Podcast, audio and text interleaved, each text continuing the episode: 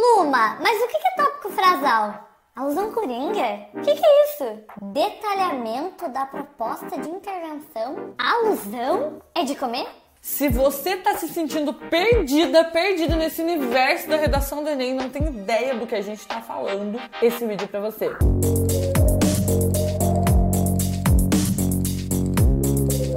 Todos os dias eu abro uma caixinha de perguntas lá no Instagram, luma e ponto. E eu recebi uma série de perguntas sobre o que é alusão, o que é repertório, o que é redação coringa, detalhamento, enfim. Eu resolvi fazer um glossário da redação do Enem. Então eu vou responder as dúvidas mais básicas sobre redação como se fosse um verdadeiro dicionário mesmo da redação do Enem. Essas dúvidas, elas são dúvidas básicas que impedem a gente de continuar estudando redação. Então enquanto a gente não não entende verdadeiramente o que é um tópico frasal, o que é um detalhamento, o que é alusão corinha, não tem muito como a gente escrever uma redação 900 mais. Então, se você tem alguma dúvida dessas, vamos dar um passo atrás e esclarecer isso antes. E se você acha que não tem, eu recomendo você assistir esse vídeo até o final, porque pode ser que tenha alguma coisa aqui que você também não sabe. Para ficar mais claro, eu vou usar uma redação que eu escrevi, uma redação minha, para não só te explicar o conceito, como mostrar na prática do que se trata. Redação coringa. O que é uma redação coringa? Então eu recebi muito essa pergunta. Oi, o que é uma redação coringa? Olá, Luma, sou nova por aqui, queria saber o que é uma redação coringa. Uma redação coringa é uma redação que funciona como uma carta coringa do baralho. Não, não estou fazendo apologia a jogos, por favor, rede social, não me bloqueie. O que, que uma carta coringa de um baralho faz? Faz com que você consiga ganhar o jogo, ter mais chances de ganhar o jogo, independentemente das outras cartas que você tem tem na mão. Então é uma carta que combina com todas as outras. No Enem, uma redação coringa é uma redação que não depende das demais cartas, ou seja, que não depende do tema para você ir bem. Então, ter uma redação coringa significa saber escrever uma redação que não tenha um repertório específico do tema, argumentos específicos do tema, proposta de intervenção específica do tema. A gente já sabe, já cansei de falar aqui que a gente não vai aceitar o tema da redação do Enem e tá tudo bem porque a gente pode ter uma redação coringa. E basicamente tudo que eu ensino aqui no canal tá amarrado no método redação coringa e a minha redação também é uma redação coringa. Ela foi inteira pensada com conteúdo e uma estrutura que não depende do tema. Então, os dados da estratégia de abertura são dados da proposta de redação. As causas são imediatismo e a influência da indústria alimentícia, ou seja, a priorização de interesses financeiros. As alusões que eu usei para embasar são Zygmunt Bauman e Marx, junto com sociedade de consumo, que são alusões filosóficas que servem para qualquer tema. Enfim, basicamente tudo que entrou nessa minha redação não dependeu que eu tivesse estudado sobre é, má alimentação antes de escrever sobre isso. Luma, o que é projeto de texto. Projeto de texto é um planejamento que você deve fazer antes de escrever a sua redação. Esse planejamento ele é feito em tópicos e eu tenho uma forma própria de fazer um projeto de texto. A gente começa o meu projeto de texto por meio das causas, então uma vez que eu li a proposta, entendi o tema, sei interpretar os textos motivadores, eu venho para cá e eu penso primeiramente quais são duas causas desse problema, então nesse caso, imediatismo que tem a ver com cultura, indústria alimentícia, que tem a ver com priorização de interesses financeiros. A partir dessas duas causas, eu pego repertório para embasar, tá? Então, no Enem eu tenho que ter conhecimento de outras áreas do saber. Isso é chamado de repertório sociocultural. Então, para ir bem na redação, não adianta eu só saber sobre redação. Eu tenho que saber sobre outras áreas. Nesse caso, eu usei duas alusões filosóficas. Então, Zygmunt Bauman é um filósofo, Karl Marx foi um filósofo. E aí eu usei essas duas coisas. Depois disso, eu fui para minha proposta de intervenção. E aqui a gente tem um agente, a gente pode ter outro agente que eu optei por não ter. A gente tem uma ação, um modo, uma finalidade, um detalhamento. Então, Basicamente, eu construo dessa forma meu projeto de texto. Depois eu volto para definir minha estratégia de abertura, meu problema, que vai ser a problematização, a tese e o fechamento. Então, projeto de texto é esse esquema que é feito antes da prova. Se você não faz projeto de texto, saiba que vale nota. Um professor sabe reconhecer um texto que tem projeto de texto, porque é um texto em que todas as informações estão no lugar certo e o texto não fica repetindo a mesma coisa. E se você já faz projeto, mas faz errado, eu tenho uma aula em que eu te ensino como fazer projeto de texto dessa forma que eu mesma faço. Coesão. Luma, o que é coesão? Coesão, na língua portuguesa, é a nossa habilidade de conectar as informações dentro de um texto, seja falado, seja escrito, seja redação, seja qualquer outro texto. Então, coesão não é uma coisa que existe só na redação do Enem, tá? Mas na redação do Enem, a coesão é avaliada na competência 4 e basicamente é muito fácil você ter coesão na sua redação, é muito fácil tirar nota na competência 4. Eu vou te mostrar agora como. Então, nessa minha redação, eu vou marcar os elementos principais que trazem coesão. Então, a gente tem o de acordo com, na primeira frase, que vai trazer o embasamento dos dados que eu vou usar. A gente tem o no Brasil, a gente tem o nesse sentido, na base da questão, nesse viés, dessa forma, o que gera, sob outro olhar. Segundo, assim, nessa perspectiva, portanto, tal ação Além disso, e é isso aí. O que, que, são essas coisas que eu marquei na redação? São o que a gente chama de conectivos. E aí eu vou aproveitar para explicar agora o que são conectivos, porque essa é uma pergunta que eu também recebi. Os conectivos são basicamente palavrinhas, por exemplo, conjunções que ligam as frases umas às outras e os parágrafos uns aos outros. Ter coesão na redação do Enem significa que cada uma das suas frases, com exceção da primeira, da redação que não precisa, cada uma das suas frases tem que começar com conectivo, que seja adequado, também não é por qualquer conectivo, e que não repita, tá bom? E aí, nota máxima na competência 4.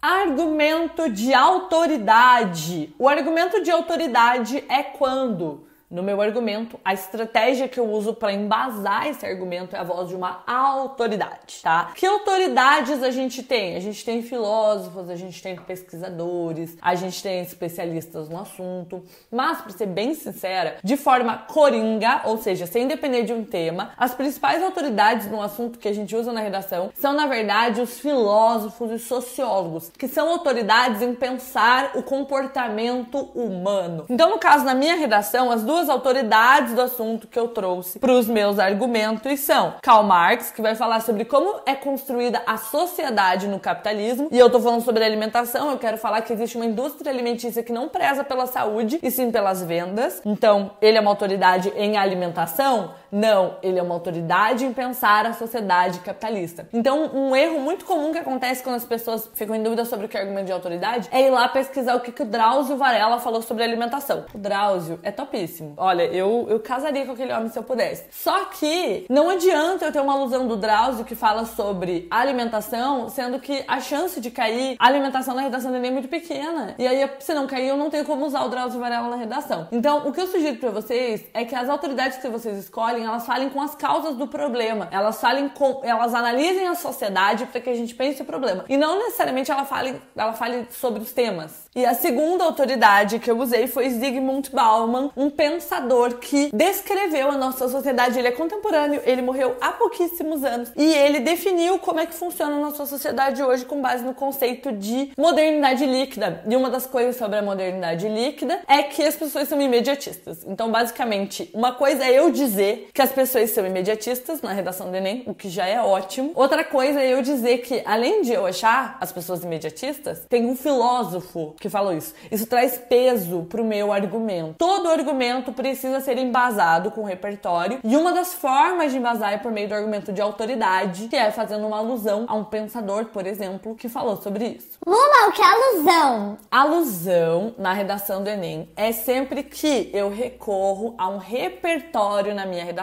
Então, fazer alusão é você retomar algum livro, filme, pensamento de um filósofo, por exemplo, tá? Então a alusão tem a ver com eu saber chamar no meu texto o repertório que eu preciso. E aí você pode aproveitar e me perguntar, Luma, o que é repertório? Repertório é o conhecimento de outras áreas do saber. Lembrando que eu tô falando repertório e absolutamente tudo aqui dentro do contexto da redação do Enem. Então, a alusão alusões de vários tipos, porque os conhecimentos de outras áreas podem ser vários. Se eu tenho conhecimento de legislação, é uma alusão à lei. Se eu tenho conhecimento científico de uma pesquisa, por exemplo, é uma alusão a dados. Se eu tenho uma frase de um filósofo, é uma alusão filosófica. Se eu tenho um livro, um filme ou uma série, é o que eu chamo de alusão artística. Então, existem várias, vários tipos de alusão. Eu analisei as redações do Tamil, como eu sempre faço, e o tipo de alusão preferida de quem tira nota máxima são as alusões filosóficas, porque elas são alusões mais coringas. E aí você pode me perguntar? Uma, o que são alusões coringas? Uma alusão coringa é uma alusão, ou seja, é uma retomada de um repertório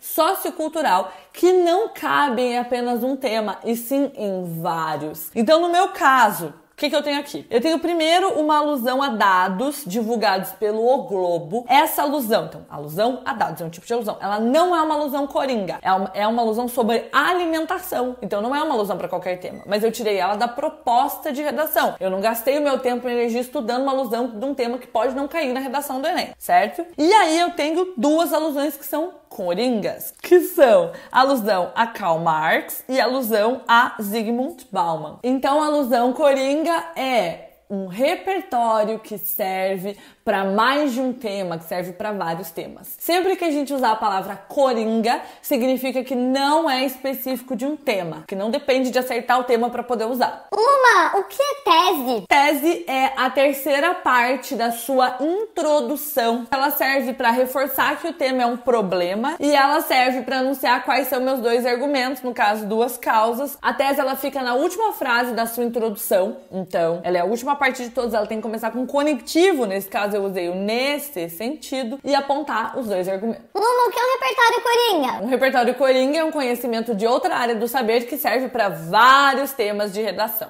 O que é uma proposta de intervenção? Então é o seguinte, o Enem, ele cobra como tema sempre um problema. Você vai passar a tua introdução e teu desenvolvimento aprofundando-se nesse problema. E na conclusão, você precisa propor uma intervenção no problema. Ou seja, você tem que propor uma ação que vá, pelo menos, melhorar aquele problema, pelo menos resolver um pouquinho. Não é uma proposta de solução, é uma proposta de intervenção. Então, no caso da minha redação, a gente tem no último parágrafo uma, é, um anúncio da proposta. A proposta de intervenção, no caso, ela começa aqui, ó. É preciso que o Ministério da Saúde crie uma campanha de divulgação em estabelecimentos que priorizem ingredientes saudáveis. Continua. Tal ação deve se dar por meio de um aplicativo, a lista de restaurantes por cidade, a fim de facilitar a alimentação nutritiva na rotina acelerada. Além disso, disso, deve criar a hashtag blá blá blá. Tudo isso aqui é minha proposta de intervenção. Uma proposta de intervenção, ela tem que ter pelo menos um agente. Nesse caso, é o Ministério da Saúde, ok? Ela tem que ter uma ação, no caso é a campanha. Ela tem que ter um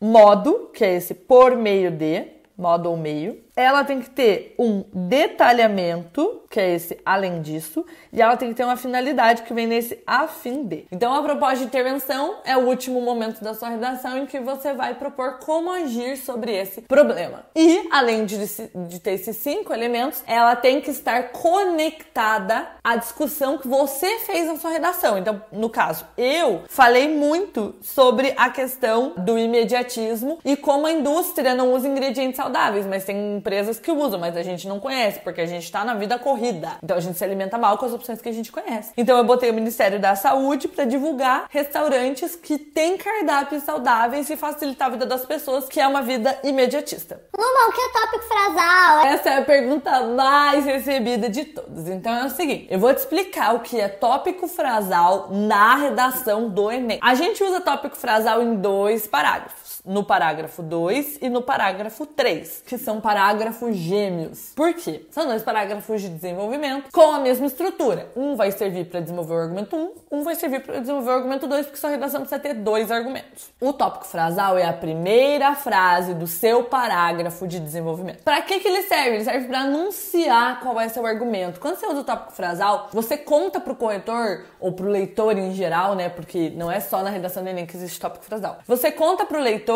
que esse parágrafo vai desenvolver essa ideia. Por isso, tópico frasal. Então, qual que é o tópico que vai desenvolver nesse caso? É supremacia de interesses financeiros. E no outro parágrafo, cultura imediatista. Então, a gente tem aqui, já na primeira frase, a gente já sabe sobre o que vai ser esse parágrafo. Além disso, uma coisa bem importante é a gente começar com conectivo. Então, nesse caso, a gente tem na base da questão e depois sob outro olhar. Se você não sabe como fazer um tópico frasal, eu crio modelos prontos. Você não precisa reinventar a roda. Competência. Aluno, o que são as competências? Então é o seguinte: o Enem avalia sua redação de acordo com critérios. Esses critérios são chamados pela prova do Enem de competências. E basicamente são cinco competências que são avaliadas na sua redação. Competência 1, 2, 3, 4 e 5. No site do MEC tem todas as cinco competências. Então, quando o corretor pega sua redação, ele não corrige de acordo com o que ele gosta. Ele tem uma grade de correção com vários mini critérios dentro de cinco competências. A competência 1 vai avaliar o domínio da escrita formal da língua portuguesa. Então, para saber se você domina norma padrão e escreve formalmente. A competência 2 vai avaliar a sua compreensão sobre o tema e o seu domínio de um texto dissertativo argumentativo. Se você sabe o que tem que ter em cada parágrafo, qual é a ordem ideal das informações, etc e tal.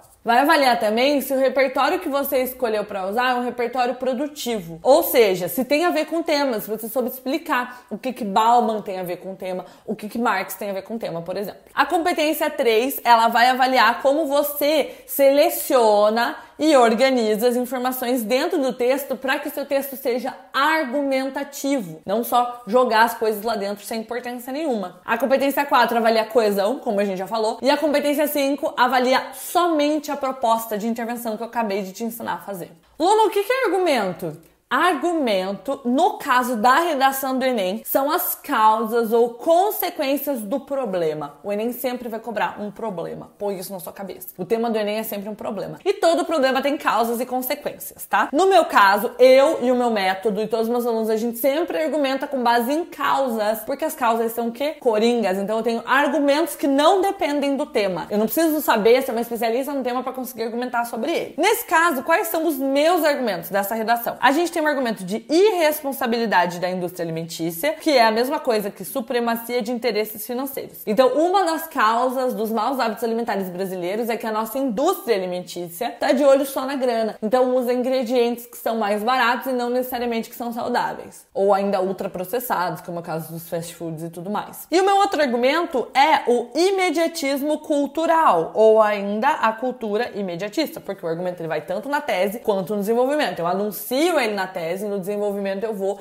e expando ele num argumento inteiro. Aliás, num parágrafo inteiro. Então, argumentos na redação do Enem são ou causas ou consequências, e existem argumentos que servem para vários temas, que é isso que a gente faz aqui. O que é contextualização? Tá, ó, o que muitas pessoas chamam de contextualização é o que eu chamo de problematização, que é a segunda parte da sua redação. É o momento em que você vai demonstrar que a alusão que você usou na estratégia de abertura, nesse caso eu usei dados do Globo, é uma alusão pertinente, que tem a ver com o tema, que está relacionada, e eu vou deixar claro pro corretor que eu entendi que o tema é um problema. Então, ó, no Brasil, comer de forma indiscriminada leva a efeitos que vão desde doenças como diabetes e hipertensão até a morte. Então, corretor, eu entendi que comer errado é um problema, que vai dar ruim pra galera, tá? E como o tema são os efeitos dos maus hábitos alimentares, eu deixo claro que eu entendi quais são os efeitos. Dá merda, dá merda, a pessoa vai morrer, vai morrer. O que é exemplificação na redação? Exemplificação é quando a minha estratégia argumentativa traz um exemplo. Gente, eu não vejo redações nota mil que constroem sua, sua redação com base em exemplificação. Mas eu vejo redações nota mil que usam uma alusão histórica, uma alusão filosófica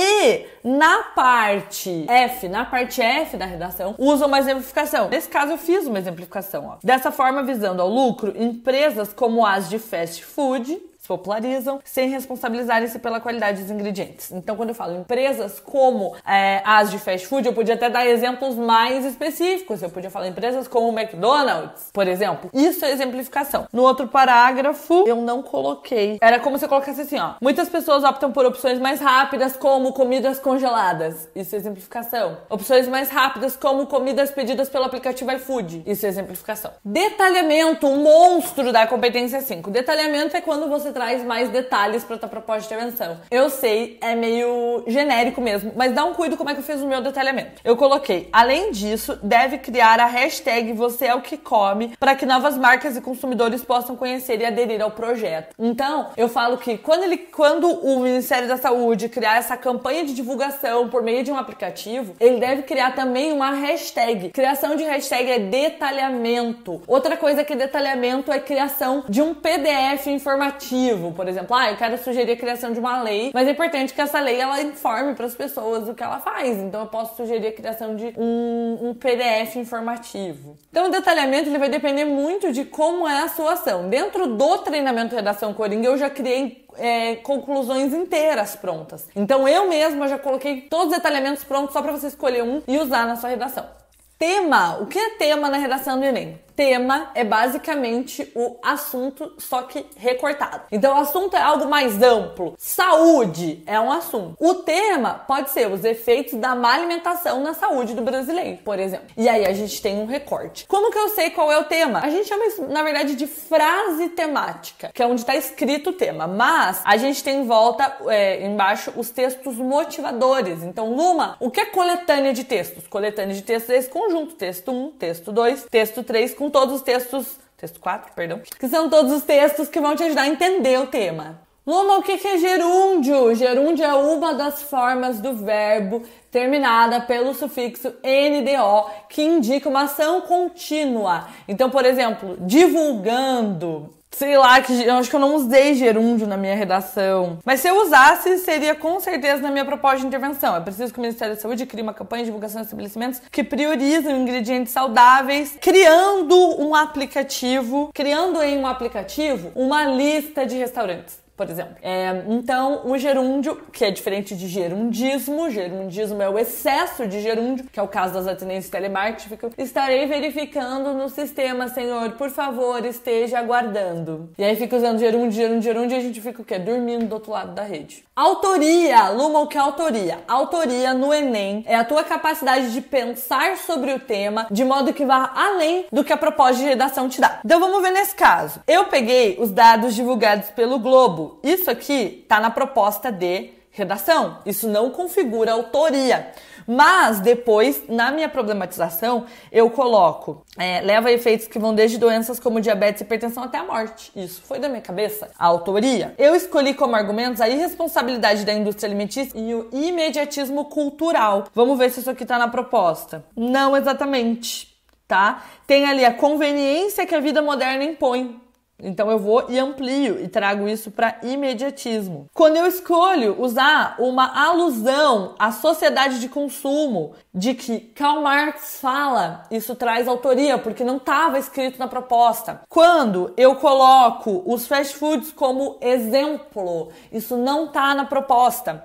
Quando eu trago a expressão cultura imediatista, isso não tá na proposta também. Quando eu trago Bauman para embasar, isso não tá na proposta. Então, assim, basicamente, quando eu crio a hashtag você é o que você come, isso não tá na proposta. Quando eu proponho a criação de um aplicativo, isso não tá na proposta. Basicamente, gente, ter uma redação coringa é ter uma redação autoral, porque o que a, o Enem considera falta de autoria é ficar preso aos textos motivadores. Luma, mas você usou uma pesquisa de texto motivador isso não configura falta de autoria? Não, porque todas as outras informações vieram da minha cabeça a partir da reflexão do tema e do repertório Coringa que eu já tinha, como boa fada da redação. E que você pode ter também entrando no treinamento redação Coringa. Feito? Então feito.